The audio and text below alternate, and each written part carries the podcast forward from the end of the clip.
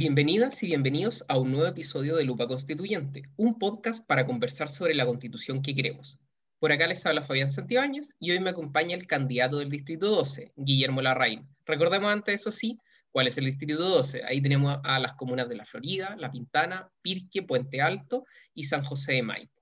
Bueno, como les comentaba, Guillermo, él, es ingeniero comercial y máster en, en, economía de la Universidad Católica. Además, tiene un doctorado en economía obtenido en Francia. Hoy en día es profesor de la Facultad de Economía y Negocio de la Universidad de Chile y del Instituto de Ciencia Política en París. Por, otro, lado, dentro de los cargos más relevantes que ocupado, él fue presidente de Banco Estado, también fue superintendente de Valores y Seguros de AFP y coordinador de políticas públicas del Ministerio de Hacienda. Bienvenido, Guillermo, ¿cómo estás? Hola, Fabián, qué gusto verte nuevamente y un placer estar en este podcast. Muchas gracias, Guillermo. interesante para los auditores. Sí, sí, de que lo, lo, lo, ideal es que le vamos a sacar muy buen provecho a esta conversación y vamos a partir pensando que tú eres un, un experto, o sea, tú sabes del tema previsional como nadie, fuiste superintendente, o sea, yo creo que lo, lo maneja al dedillo. Y uno de los grandes temas que, que vimos esta semana, y de ahí lo voy a linkear con la constitución, es que todo este tema de, de Felice y Forrado, que parece que por ahí se genera una polémica de que hubo una, entre comillas, llamada ley mordaza, de que le van a restringir la asesoría. Entonces, te pregunto a través de, de, esa polémica, y hay gente que decía, bueno, pero si da lo mismo la polémica, total, en, la constitución prontamente, y de hecho por, por, eso hay gente que dice que la, la reforma que ahora está impulsando el gobierno tampoco vale mucho, porque la constitución igual va a hablar sobre el sistema previsional y debería dar realmente un gran marco o quizás especificar, no sé. Entonces ahí viene la pregunta, ¿tú, ¿tú qué opinas de qué debería la constitución hablar sobre el sistema previsional? Hay gente que me imagino, constituyentes, que van a querer que sea súper específico uno, hay otros que no, hay otros que van a querer alguno, alguno, alguno que otro tipo. Entonces, ¿cuál es tu opinión respecto a eso? Mira, eh, yo como principio general creo que el, gran desafío que tiene este ejercicio constituyente son todos muy importantes y evidentemente que pensiones es uno de los muy importantes, pero hay uno que está por arriba de ese.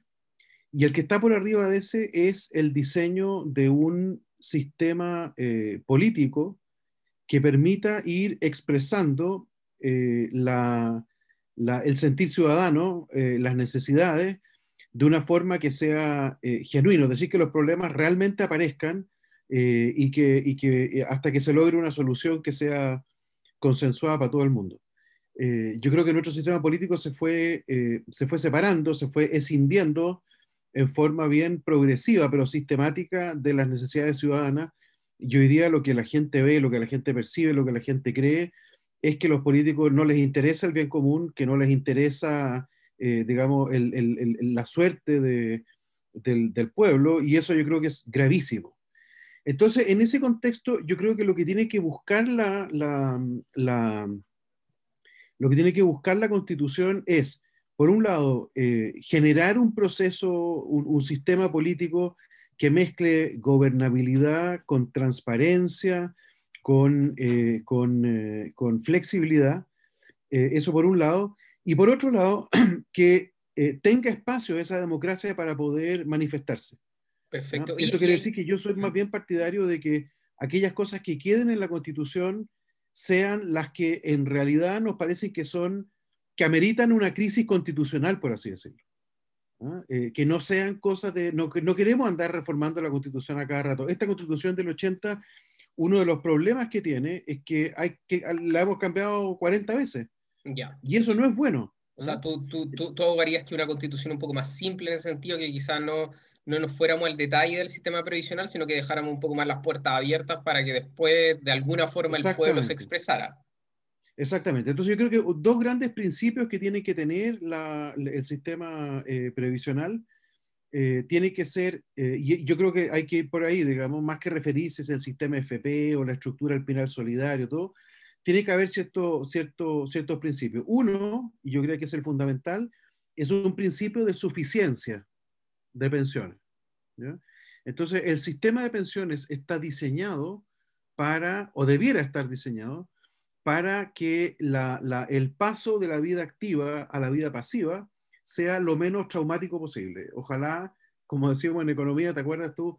Eh, de que el consumo se pueda suavizar. ¿ah? Queremos que la calidad de vida se pueda mantener. Eso no está ocurriendo hoy día, salvo con un grupo muy pequeño de personas, que no son los más ricos, ¿ah? son en general gente de clase media alta. o eh, sea, tú, tú, harías una especie que, no sé, si ganara un millón de pesos, no pasara ahí a ganar 200 lucas, sino que ojalá pudierais... ¿Qué es lo que pasa hoy día? Cercano, por lo menos, a unas 700, una tasa de reemplazo cerca del 70%, quizás, no, no, no sé. O sea, eso, eso, es lo, ¿Mm? E, eso es lo que se supone que es lo razonable. Ahora, entonces la pregunta, entonces yo diría, un primer principio de suficiencia, ese debiera ser como el, como el, como el, el, el, el objetivo número uno. Pero después hay, hay eh, hay, hay, otros principios y otros objetivos que también hay que buscar. Yo creo que hay que compatibilizar dos principios que en Chile, de los cuales uno es muy importante, el otro ha ido ganando en importancia. El que es muy importante hoy día son los incentivos a la participación. Entonces, el sistema de FP es un sistema que, como te da una pensión en, proporción a cuánto hayas participado, eh, propone un incentivo gigantesco. Pero el problema es que eh, ese incentivo en buena parte de la vida está, no está al alcance de las personas decidirlo. En, en, en una parte importante de la vida sí, pero por ejemplo, un joven o una joven que hoy día eh, quiere buscar pega, le cuesta porque hay un 25% de desempleo. Exacto, exacto. Y, hay otro y, la gente que tiene después de 50 años nadie la quiere contratar a ningún lado y, efectivamente eh, termina trabajando casi independiente o Exactamente. sin contrato. Y en condiciones precarias, en condiciones informales. Entonces, el problema es que el, esta idea de que tú tienes que ser como dueño de tu destino o responsable por tus actos, que, que es una idea muy neoliberal, que por ejemplo José Piñera la desarrolla bastante en su libro este El cascabel al gato, eh, es un principio que yo, no, yo no, no digo que no sea importante, lo que digo es que está lejos de de responder a todas las vicisitudes de la vida. Te enfermaste, tuviste un accidente, tuviste, tuviste hijos, tuviste una enfermedad de un hijo, tuviste que, que cualquier cosa, te tocó una pandemia, una recesión fuerte y estás muchas veces... Entonces, el sistema de pensiones no puede reposar exclusivamente en el incentivo individual. Y por lo tanto, un segundo componente, que es el que hoy día es débil, es el componente de solidaridad. Entonces, al componente de, incentivo a la participación hay que agregarle, y esto yo diría que es, el, que es, el, que como son los dos principios, que tiene que ir la democracia, eh, digamos, poniendo, poniéndole más peso a uno u a otro. Hasta el momento. O sea, tú, tú, pondrías estos dos, en el fondo, dos, dos valores que tendría que tener cualquier sistema que haya, que se podría dejar en O sea, un objetivo que es suficiencia de las pensiones y luego dos formas muy generales de alcanzar ese objetivo. Uno es induciendo la participación, el esfuerzo, pero lo otro es solidaridad. Y quien tiene que ir eligiendo cuánto, cuánto va poniendo de cada uno de estos dos componentes tiene que ser básicamente la democracia.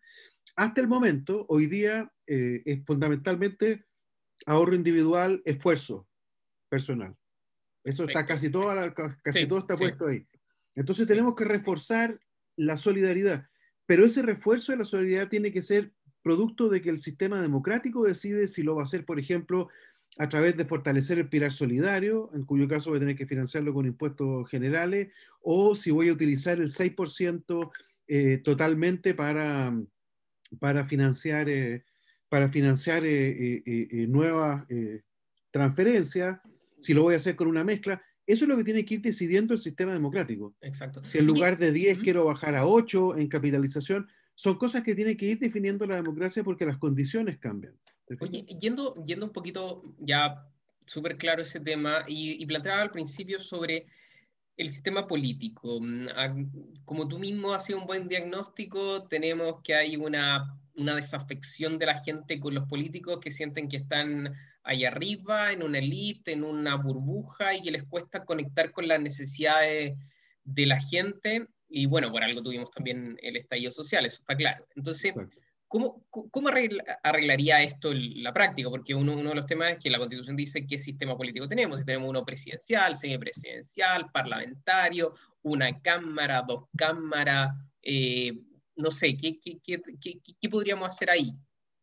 Eh, mira, eh, yo acabo de terminar un libro que, que, espero que salga, alcance a salir antes de las elecciones, porque llevo cinco años trabajando en el librito y, y, se ha ido atrasando por la pandemia, porque las imprentas estaban cerradas, etc. Esto, la imprenta está sacando volante de los candidatos, así que... Ah, ahora, ahora. Entonces está todo, está todo rechazado, pero eh, lo va a publicar el Fondo de Cultura Económica. Ah, ya. Espero entonces que esté listo ahora durante el mes de marzo.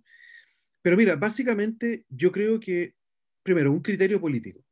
Yo creo que lo que requiere la ciudadanía es una señal muy clara de cambio de régimen, por así decirlo. Entonces, yo creo que cualquier versión de presidencialismo atenuado no es suficiente.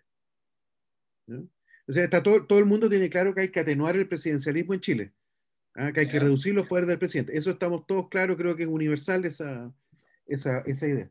Eh, pero creo que mantener el régimen presidencial en sí es una señal de continuidad para un sistema que está en crisis. Y por lo tanto me parece que es contradictorio. ¿Pero tú te irías de frente al parlamentarismo? ¿Cómo? ¿Te irías de frente a un sistema parlamentario?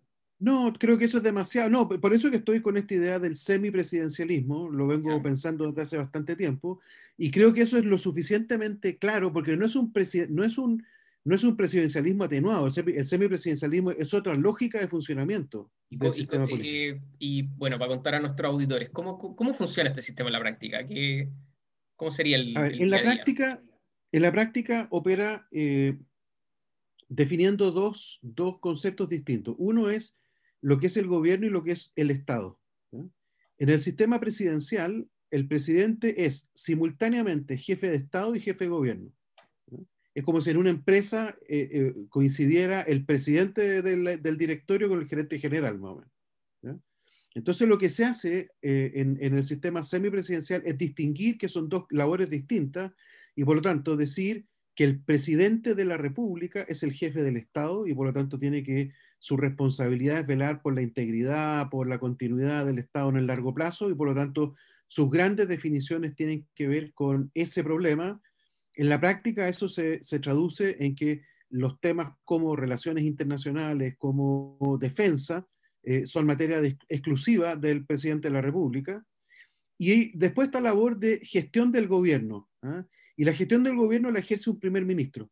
Los sistemas semipresidenciales que hay en el mundo tienen bastante diversidad en la manera como se elige al primer ministro. Entonces habrá que elegir una, digamos. Yo tengo alguna preferida, pero a lo mejor es un detalle muy grande ese, quizá hay otros elementos que son más relevantes, pero lo importante es que hay un primer ministro que está a cargo de eh, la gestión diaria del gobierno. ¿Esto de qué sirve? Primero es que, y, esto va a ser recurrente en mi forma de entender el problema del presidencialismo, es que da una posibilidad, no, no absoluta, pero al menos da la posibilidad de que haya una alta autoridad que en realidad está pensando en un plazo más largo, que el presidente de la República, porque su rol es de jefe de Estado. ¿ya? Eso es importante porque cuando hay una crisis política, eh, en un régimen semipresidencial, la válvula de escape no es el presidente de la República. Acá, a Piñera, después del estallido social, las voces que le pedían que renunciara eh, er, eran, er, eran infinitas. En un régimen semipresidencial, lo que habría pasado es que el primer ministro cae, cae el gobierno. Y como además este gobierno, en, en el caso de Piñera, en un régimen semipresidencial, no hubiera tenido mayoría en el Congreso, entonces hubiese habido un cambio eh, no revolucionario, no producto del estallido social, sino que un cambio producto de que cambia la mayoría en el, en el Parlamento, y por lo tanto hubiera habido un cambio, hubiese habido un cambio de, de, de, línea política en el gobierno, a pesar de que el presidente hubiera sido el mismo. Entonces permite una válvula de escape que yo creo que es muy necesaria en los tiempos que corren. O sea, e, entiendo perfecto que bajo el estallido social lo que tú planteas hubiera hubiera funcionado súper bien. Pero, pero, ¿qué pasa con, con esto de, de, los juegos de mayoría en el Parlamento? Me imagino que en un sistema presidencial también la mayoría de los parlamentarios podrían votar al presidente. Entonces, ¿qué pasaría con esto? ¿No, no, no estaríamos de repente como al, al arbitrio de, de, de, la, de un pequeño partido que estuviera ahí, que dijera, no, me cambio para acá, me cambio para allá, y vamos votando gobierno y terminaríamos cada, cada año con un gobierno diferente y, y, finalmente yo creo que una de las cosas que, que, a nadie le gusta es que todos los años estemos cambiando gobierno. O sea, el, al, presidente de la República no, porque el presidente de la República, acuérdate que esto no es un sistema como el español, por ejemplo, que España o como Bélgica. Hay que recordar que España o Bélgica lo que tenían es que pasaron como un año sin gobierno, porque no había efectivamente, como tú dices, mayoría en el Congreso, eh, para, para, respaldar a un primer ministro. Eh, acá el punto es que el presidente va a ser electo por el pueblo por lo tanto, el, presidente de la República va a seguir a cargo del, del, buque mm. eh, y, y, puede que no haya mayoría parlamentaria. De hecho, una cosa que también ocurre, y por ejemplo en Dinamarca ocurre esto con regularidad, es que los gobiernos parlamentarios son gobiernos de minoría, no son gobiernos de mayoría. O sea, el, uno, puede, uno puede tener un régimen semipresidencial con un acuerdo político que a lo mejor es de minoría, pero que en ciertas materias eh, importantes para la mayoría más grande, que no es mayoría total, pero la mayoría más grande, le puede, le puede dar, eh, le pueden para ella ser importantes. Por ejemplo, si quiere hacer una reforma previsional y yo no tengo fuerza, a lo mejor logro armar una mayoría para despachar esa reforma y entonces yo puedo gobernar en el día a día haciendo pequeños acuerdos, qué sé yo, para leyes chicas, cosas así, y para la gran reforma que me interesa, que es la previsional, puedo tener un acuerdo, digamos, más coyuntural con un sector político que me dé la mayoría para llevar a cabo esa reforma. Entonces, lo, entonces lo, que es verdad de, lo que tú dices es que una, una mayoría eh, parlamentaria puede votar al primer ministro, eso es verdad.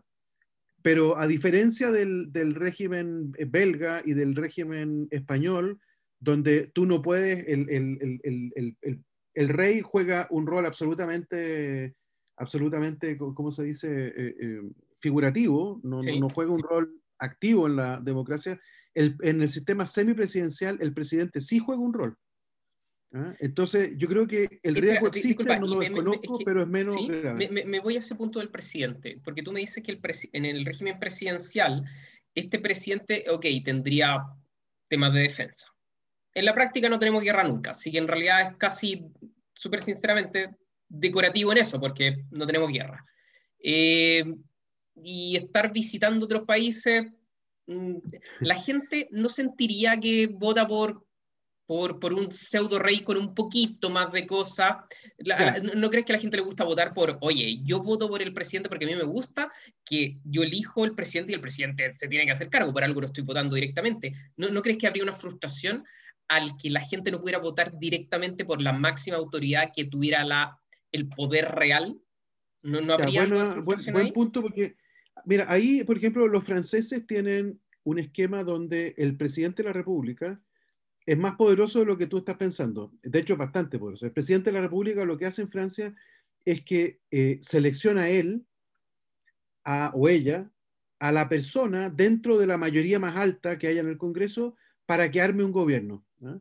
Es lo que pasó ahora, por ejemplo, en Italia. ¿ah? En Italia, en, Italia es un sistema, no es estrictamente semipresidencial, pero tiene un presidente de la República que, nadie conoce, un presidente que está escondido en alguna oficina por allá, pero que tiene el poder de decirle a una persona, en este caso fue Mario Draghi, decirle, arma tú un gobierno. Bueno, en el, en el semipresidencial que yo propongo, eh, haría lo mismo. En, ese sentido es parecido al francés. Entonces, el presidente de la República no solo estaría a cargo de, estas, dos, de estas dos grandes áreas y un par más, que sé yo, eh, justicia probablemente creo que también está usualmente en su, eh, dentro de su mandato, pero la gracia es que el, el presidente de la República seleccionaría a la persona encargada de armar gobierno. Dentro de la Eso, por supuesto, que le da una dosis de lealtad hacia la figura del presidente, porque el primer ministro va a contar con el apoyo del presidente, al menos al inicio. Exacto. Puede que no sea es un partido político. ¿ah? Evidentemente que si el partido político del presidente es minoritario, él va a tener que elegir un partido político de la oposición, a un, a un primer ministro de la oposición. Eso pasó en Francia varias veces.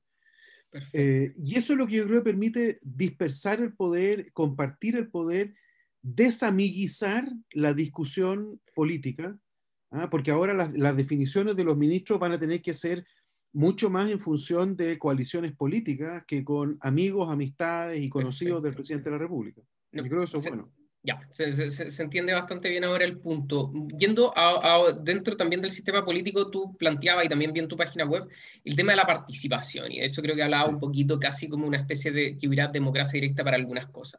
¿En qué se basaría esto? ¿Hablaríamos de plebiscitos, vinculantes sobre algunas materias? ¿Cómo, cómo, cómo podría funcionar esto? Ya, mira, yo creo, creo, creo, pero firmemente, y esto lo, lo, lo, hoy día en la mañana estuve en la plaza de Puente Alto y la gente es muy sensible a este tema. Entonces, dentro de, de las señales políticas eh, importantes que, son, que es necesaria de dar para que la ciudadanía esté tranquila con que en realidad esta constitución va a cambiar un poco las reglas del juego, eh, está la, la, inclusión de elementos de democracia directa. la democracia directa no hay que entenderla como la, la entiende los venezolanos, sino que hay que entenderla como la entienden los suizos, como lo entienden los habitantes de California, de algunas otras partes del mundo, en Irlanda, donde, donde existen elementos de democracia directa. Estos elementos de democracia directa son una constatación de que la democracia representativa es deseable, pero tiene imperfecciones.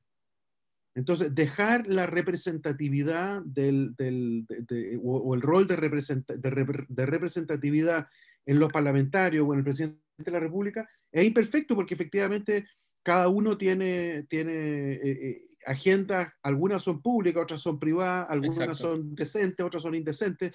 Entonces es necesario que la ciudadanía tenga herramientas con las cuales pueda levantar la, la, la, la banderita y decir, aquí estoy yo, ¿ah? aquí el soberano es el pueblo, no son los parlamentarios. Eso, ¿Eso incluye iniciativas populares de ley?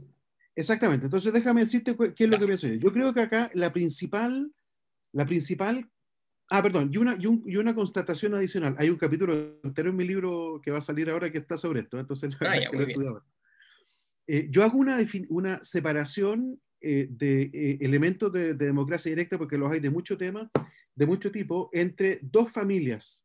¿Ya? Una son las familias de democracia directa que son promotoras del consenso y otras que son promotoras del control. ¿ya? Yo soy partidario de los instrumentos que promueven el consenso y no me gusta los aquellos que promueven el control. ¿Cuáles promueven el consenso? La iniciativa popular de ley promueve el consenso. ¿ah? Porque tú tienes un grupo de ciudadanos y ciudadanas grandes que se pueden, ah, se pueden eh, eh, unir de alguna forma. La forma como opera esto en Suiza, por ejemplo, es que un grupo de ciudadanos, que puede ser chico, ¿ah? Mm. anuncia, se inscribe con que va a empezar a promover un proyecto de ley de iniciativa popular. Desde el momento en que lo hace, que necesita una cantidad mínima de firmas, digamos, no sé, voy a poner un número, 500 firmas, desde el momento en que esas, hay 500 personas detrás, se inicia un proceso mediante el cual las personas tienen que iniciar, eh, acumular más firmas, pero ahora es público, entonces pasa de las 500 a las, no sé, 10.000, por decir un número. Ah, ya, vas por etapa. Entonces vas por etapa. Entonces, en esta etapa, si logras en ese plazo conseguir las 10.000 firmas, lo que haces es que fuerzas a que el Parlamento tenga la obligación de hacer dos cosas. Uno, debatir el tema y segundo, votar el tema. Entonces yo creo que es un, instrumento y es, es una obligación, ¿ah? no es que, y no es tampoco que, que, sea una discusión de cinco minutos porque van a tener que votar y por lo tanto los representantes van a tener que ir a decir por qué estuvieron a favor y por qué estuvieron en contra frente a los ciudadanos y ciudadanas que lo eligieron. Entonces, me parece que esa forma de entender la iniciativa popular de ley es profundamente virtuosa porque promueve el consenso entre la ciudadanía, le pone un límite a las tonteras que puedan estar haciendo en el mundo político y me parece que es profundamente útil y complementaria al, al sistema parlamentario. Porque dicho sea de paso, la iniciativa no consiste en un articulado, la ciudadanía no tiene capacidad probablemente de hacer un articulado bien hecho. O sea, es como una idea. Es un concepto que, puede estar, que, puede estar, más o menos desarrollado, ¿ah? pero que fuerza a que el, a que el, Parlamento se, se, se, pronuncie sobre una o dos cosas. Perfecto. Entonces, esa es una iniciativa que me parece que es crucial, que es promotora del consenso y por lo tanto va en el sentido de crear un sistema político donde haya mayor diálogo, donde haya mayor participación, mayor restricciones que la ciudadanía le ponga al mundo político. Es una restricción que está adentro del proceso y no en la calle. Es como meter ¿Mm? adentro del sistema presiones que hoy día están en Exacto. la Exacto. Oye, eh, yendo también a, a, otro punto y aprovechando que, que eres economista, entonces me imagino tiene una opinión fuerte sobre esto. El Banco Central debería seguir pero, tal como pero te, está. te, ¿Sí? te, puedo decir por qué simplemente no me gustan los elementos de los elementos de, de control de democracia ¿Ya? directa. ¿Sí? Mira, hay mucha gente que lo está planteando. ¿eh? Hay mucha gente que dice, por ejemplo, que debe haber un referéndum revocatorio. ¿Mm? el referéndum revocatorio de autoridades, olvidémonos del presidente de la República, referéndum revocatorio de autoridades internas, son profundamente divisorias. Generan polarización en un ambiente que ya está muy polarizado. Es decir, es un primer argumento para evitarlo. Segundo, agudizan el cortoplacismo natural del sistema político. Porque cualquier autoridad para tratar de evitar que la gente diga que no está haciendo la pega a la persona cuando a lo mejor sí le está haciendo, solo que inicialmente hay un, hay un costo de, de corto plazo para, Sí, poner, para echar a andar una cuestión. Esto, un referéndum revocatorio, lo que va a hacer es inmediatizar la política, más allá de lo inmediato que es. Perfecto. Esto me parece que es bien importante porque te dije que una de, las una de las labores del presidente de la República en tanto jefe de Estado es tener una mirada de más largo plazo. Esto nuevamente fortalece eso, tratando de que el sistema político no esté mirándose la punta del pie, sino que, no sé, una cuarta más adelante, eso que sea. Exacto, o sea, no, no, no Entonces, el podemos tener un gobierno... me parece que es una Ujú. pésima idea. Ex- Sí, porque si no quizás se puede prestar mucho para esto de pan y circo y Pan y algunas- cortoplacismo, división, Algunas opiniones. eh, ex- extre- extremismo en las posiciones. Oye, bueno, y, y yendo al tema del Banco Central, ¿ves que deberíamos seguir así o debería cambiar de alguna forma? Mira, yo creo que el Banco Central, por distintas razones, ¿eh? pero creo que es la institución en Chile que mejor funciona. Entonces yo trataría en principio de tocarlo lo menos posible. Ahora, sí reconozco que hay gente que tiene opiniones diversas y por lo tanto hay algunos puntos sobre los cuales vale la pena conversar, pero que hay que mirarlo con mucho cuidado. eh, y yo parto entonces desde, desde una, desde, estoy del lado de la vereda donde ojalá no haya mucho cambio. ¿no? Perfecto. Pero hay algunos temas que son importantes. Por ejemplo, hay gente que plantea eh, expandir el, el, el, foco del Banco Central, agregándole eh, una, un objetivo de empleo como lo tiene Estados Unidos. Sí, de hecho nosotros hace poco habíamos tenido también en este podcast a la candidata María José Becerra, que también es economista de la Chile, y había ella indicado que el Banco Central debería tener más objetivo aparte de la inflación. Y de hecho efectivamente da, da el ejemplo de Estados Unidos. Ese, ese es un ejemplo, eh, eh, y puede ser, pero hay que tener cuidado porque el, el, mientras más cerca del objetivo de desempleo, mayor va a ser la presión política porque el Banco Central eh, esté preocupado más bien del desempleo que de la inflación. Entonces, eso tiene que ir de la mano con un grado de autonomía que es muy fuerte. ¿Te fijas? Ya. O sea, por ejemplo, si, si, tú dices, mira, vayamos a un objetivo de inflación, perdón, de, de desempleo, pero bajamos el, el, grado de independencia del Banco Central, entonces yo diría, no, pues eso es contradictorio. Perfecto. Eso es contradictorio. Entonces, si tú le vas a dar un margen de, de, de, de un, un, objetivo de, de, desempleo, eso es coherente solo si que se le mantiene un grado de autonomía bastante alto. Hay otra gente que ¿hmm? está planteando, por ejemplo, que en los bancos centrales, no solo en Chile, en el mundo, esto es un debate que está, que está teniendo lugar hoy día en, en, entre los economistas que más o menos vemos estas cosas, que el Banco Central debiera tener también algunos elementos como o alguna preocupación como de, de cambio climático, por ejemplo. ¿Ah? Entonces, que, el que, los bancos centrales pudieran, eh, por ejemplo, requerir, como hay muchos elementos como de regulación prudencial, en particular de la banca, de los grandes actores financieros, ah, que ellos podrían, a través de ese instrumento, requerir, eh, qué sé yo, eh, requisitos de que los clientes yeah. tengan, qué sé yo, emitan menos monóxido de carbono, cosas así.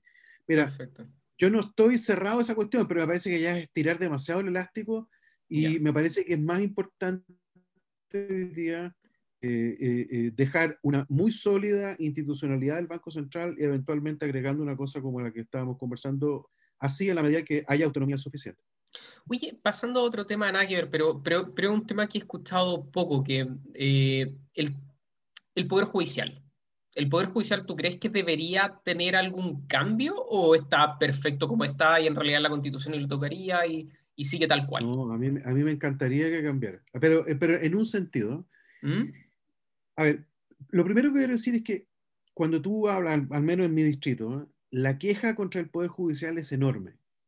Y parte de la queja que hay contra el Poder Judicial creo que es mala información. Entonces, lo primero que creo que tiene que tener el Poder Judicial, que algo lo trató de hacer eh, hace poco porque apareció la figura del vocero de la Corte Suprema, que se me olvidó en este minuto el nombre del juez, pero un juez que era muy buen comunicador. Yo creo que la, Corte Suprema y el Poder Judicial en general debieran hacer un poquitito como hace la banca central, es que van educando.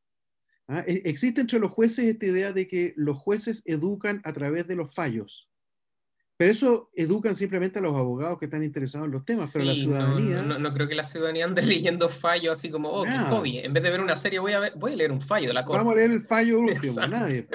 Entonces, yo creo que tiene que haber un rol mucho más activo, pero mucho, mucho más activo, del Poder Judicial en ir educando a la población respecto de sus criterios, de por qué hacen ciertas cosas, ¿ah? de por qué de repente la gente queda libre a pesar de que alguna gente cree que son... Eh, creen que son culpables, etcétera. Yo creo que hay un tema, de una labor que ahí es muy, muy importante. ¿Y te parecen cambios más profundos? Sí, disculpa. Sí, entonces para el cambio más profundo, yo creo que lo que, y esto tiene mucho que ver desde mi, mi visión desde la economía, ¿Mm? eh, hay hoy día en el, en el Código Civil, fíjate, desde el año 1800, no sé, el, el Código Civil de 1850 y tanto, esto fue una idea de Andrés Bello, que tenía una, tenía una buena idea, pero que con el tiempo se ha ido, creo yo, tergiversando.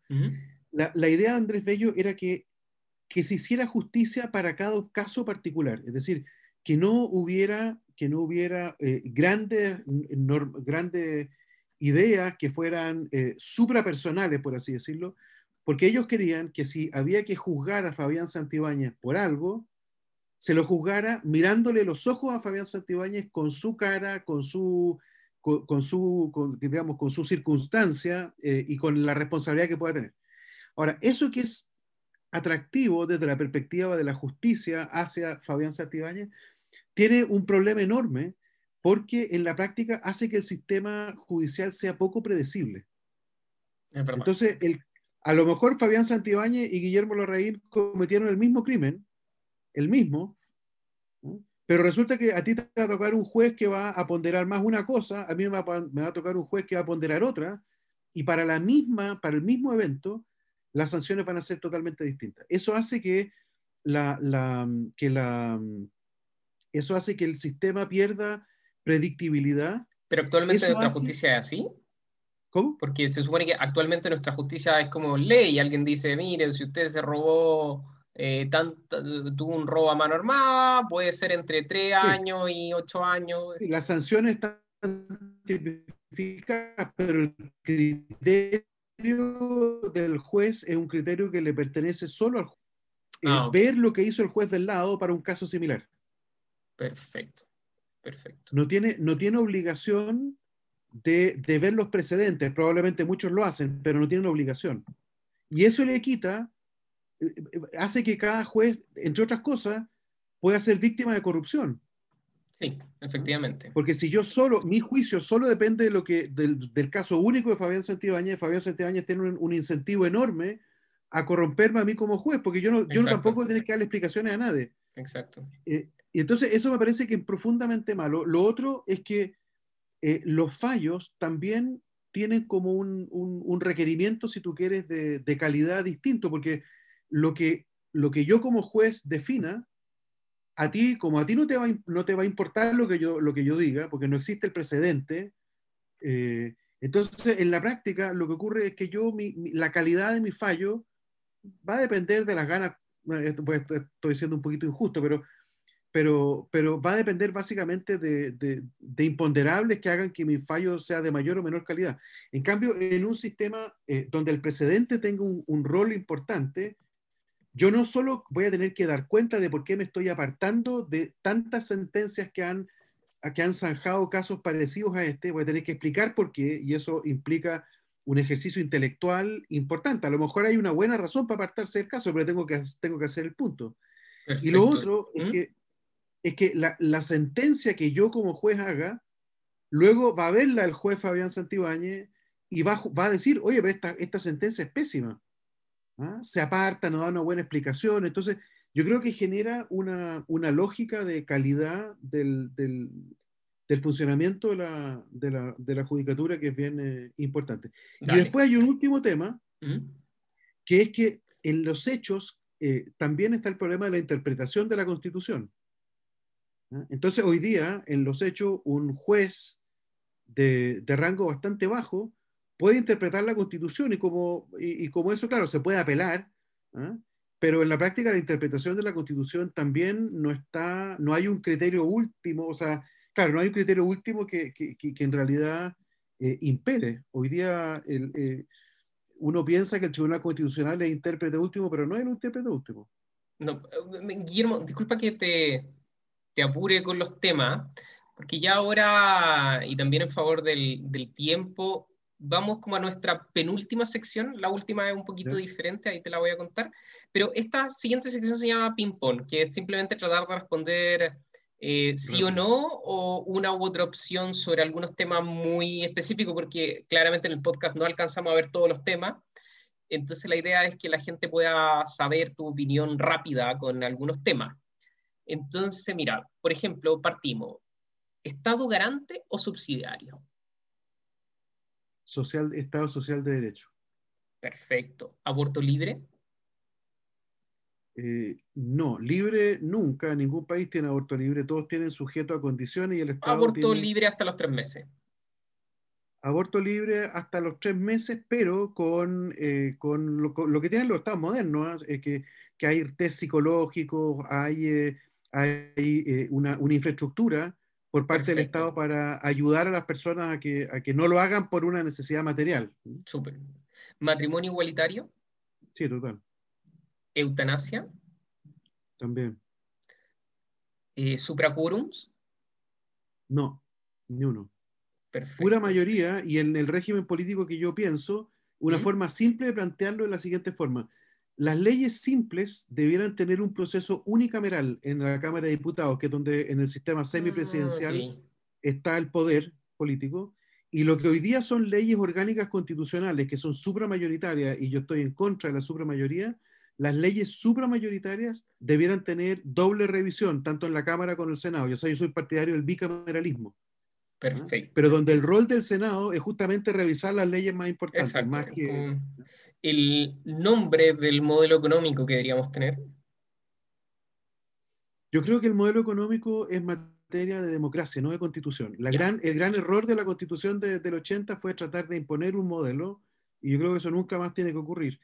Tenemos que tener un, una... El, el, Estado social de derecho permite todo, permite, permite una economía ultracapitalista y una economía bastante, social, o sea, bastante socialista y tiene que ser la democracia la que vaya eligiendo, pero que los ciudadanos tengan derechos, tienen que tener Exacto. derechos etc. ¿Duración del periodo presidencial? Yo haría, eh, mi, mi, yo pienso en un modelo 369. Tres años para los diputados con, eh, con, renovación, seis años para el gobierno y nueve para los senadores que se van reemplazando por tercio. Y con una y con reelecciones, ¿cuántas reelecciones para no, los senadores? Sin reelección presidencial, sin reelección presidencial, pero con ya. un periodo más largo. Y, y con senadores? reelección de los diputados y de los senadores. Sí. O sea, un senador podría estar nueve, si va dos veces estaría 18 años. Sí, yo creo que el pueblo que tiene que decidir. Dale, eso. sí, sí, ok. Guillermo, ahora la última, última sección, y esta sección es, es, una sección nada que ver, es cortita. La idea es que les preguntamos a todos los invitados que recomienden a los auditores algún libro, alguna serie, no necesariamente tiene que ser así como una serie seria, no, para nada, que han recomendado de todo, algo entretenido que ver, porque uno sabe que de repente conectando ahí con la gente, que después quién sabe, quizás se acuerdan más de lo que le recomendaste y en el momento cuando vayan a votar digan, mmm, este candidato me recomendó algo interesante. Muy bien, voy a votar Mira, por en materia, en materia de, en materia de serie, eh, y dado que estamos hablando de esto, eh, yo creo que lejos lo más interesante por ver es Borgen, esta serie, eh, esta serie sobre el sistema político danés, que una primera ministra extraordinaria y la serie es increíble, la verdad es que, y además es cortita, que es otra cosa sí, buena, buena, que, mm.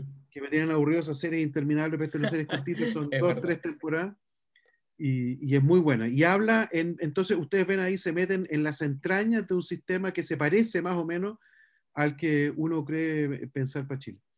Ahora, eh, en el caso de los libros, eh, déjame ver qué tengo acá. Yo no sabía que tenía que recomendar un libro, entonces voy a ver lo que tengo por aquí cerca nomás. ¿ah? Aparte del libro que va a salir, que me imagino que lo recomiendas. Bueno, el mío lo recomiendo, efectivamente. Eh, va, a salir, va a salir dentro del mes. Voy a comentar otro libro que, que, sale la próxima semana, el martes próximo lo voy a estar comentando, es un libro que se llama Tendencias Constitucionales de los profesores Alejandro Corbalán de la Facultad de, Ingeniería de la Chile y Francisco Soto también de la Facultad de, perdón, de la Facultad de Derecho también de la Chile. Eh, y ellos, yo voy a ser el comentarista del libro, esto sale el martes 9, y es un libro muy interesante porque está hecho por un economista y un abogado y, tiene cosas muy, muy entretenidas. Así que ese lo recomiendo, va a salir la próxima la próxima semana. y el mío, que se llama La estabilidad del contrato social en Chile, sale, espero, a fin de mes. Perfecto, muchas gracias Guillermo. Eh, y para cerrar, ¿les quieres decir algo a los auditores, sobre todo a la gente, algún speech final a, tu, a tus posibles votantes, de por qué deberían votar por ti y no otro? Y lo digo frente a la, a la gran cantidad de candidatos de oposición que hay, porque hay una cantidad tremenda de candidatos, tremenda de lista, la oposición no se puso de acuerdo, lo cual puede ser bueno o malo, y ahí están, muchos candidatos. Así que... Mira, yo, yo, yo le, hablo aquí a, bueno, a todos los que, los, que estén oyendo, pero en particular a los votantes de, de, la Florida, Puente Alto, La Pintana, San José de Maipo y Pirque, que estamos a, hoy día, 5 eh, de, de, marzo, estamos prácticamente a 35 días de la, de la elección, 36 días de la elección, eh, y creo que eh, lo que va a hacer Chile es una cuestión inédita, eh, le va a otorgar a un grupo de 155 personas, entre los cuales pretendo estar, la responsabilidad de en un año escribir una constitución que debiera regir por los próximos 50. Entonces, esto es, una, es un llamado a que se interesen, a que lean, a que oigan podcasts como este, a que, a que vean programas, a que se metan a mi página web www.guillermoconstituyente.cl eh, y, y, que, y, que, y, que, piensen en realidad eh, lo relevante que es esto. Es una responsabilidad enorme que vamos a tener eh, y es importante que la gente se, se involucre porque yo creo estar haciendo una propuesta que es a la vez agresiva, es novedosa, pero es factible de hacer. Hay otra gente que está haciendo propuestas quizás más agresivas, pero que no son factibles de hacer. Queremos crear una casa para todos, una casa, una constitución donde, donde quepamos todos, donde pueda haber paz social, como en algún minuto lo, hubo en Chile, hace, no sé, 10 años atrás. Y, y, creo que es crucial que nos involucremos. Y con esto también le hablo a aquellos jóvenes que hoy día no tienen derecho a voto, pero que sí pueden tener derecho a voto eh, por ejemplo, para el plebiscito de salida, que más o menos va a ser como en agosto del 2022, eh, no, no, es necesario tener derecho a voto hoy para darse cuenta que va a tener que tomar decisiones igual dentro de dos años, e incluso a aquellos que son más chicos también, y a sus padres y a sus tíos, que también se interesen, porque una niña o un niño de 14 años hoy día probablemente, o sea, de hecho no va a tener derecho a voto ni para esta elección ni para el plebiscito de salida, pero toda su vida va a estar marcada por lo que hagamos este último año. Entonces, eh, por favor, infórmense, eh, eh, requieran a sus constituyentes ideas coherentes, ideas coherentes, que tengan sentido, que tengan... acá no hay que ser gran, gran capo para entender las cosas que, son, que, que, no tienen sentido. Yo creo que la ciudadanía media me, me ha parecido súper claro en este mes que llevo hoy tanto de campaña, que la ciudadanía tiene elementos suficientes para decir cuándo una idea es tonta y cuándo no es tonta.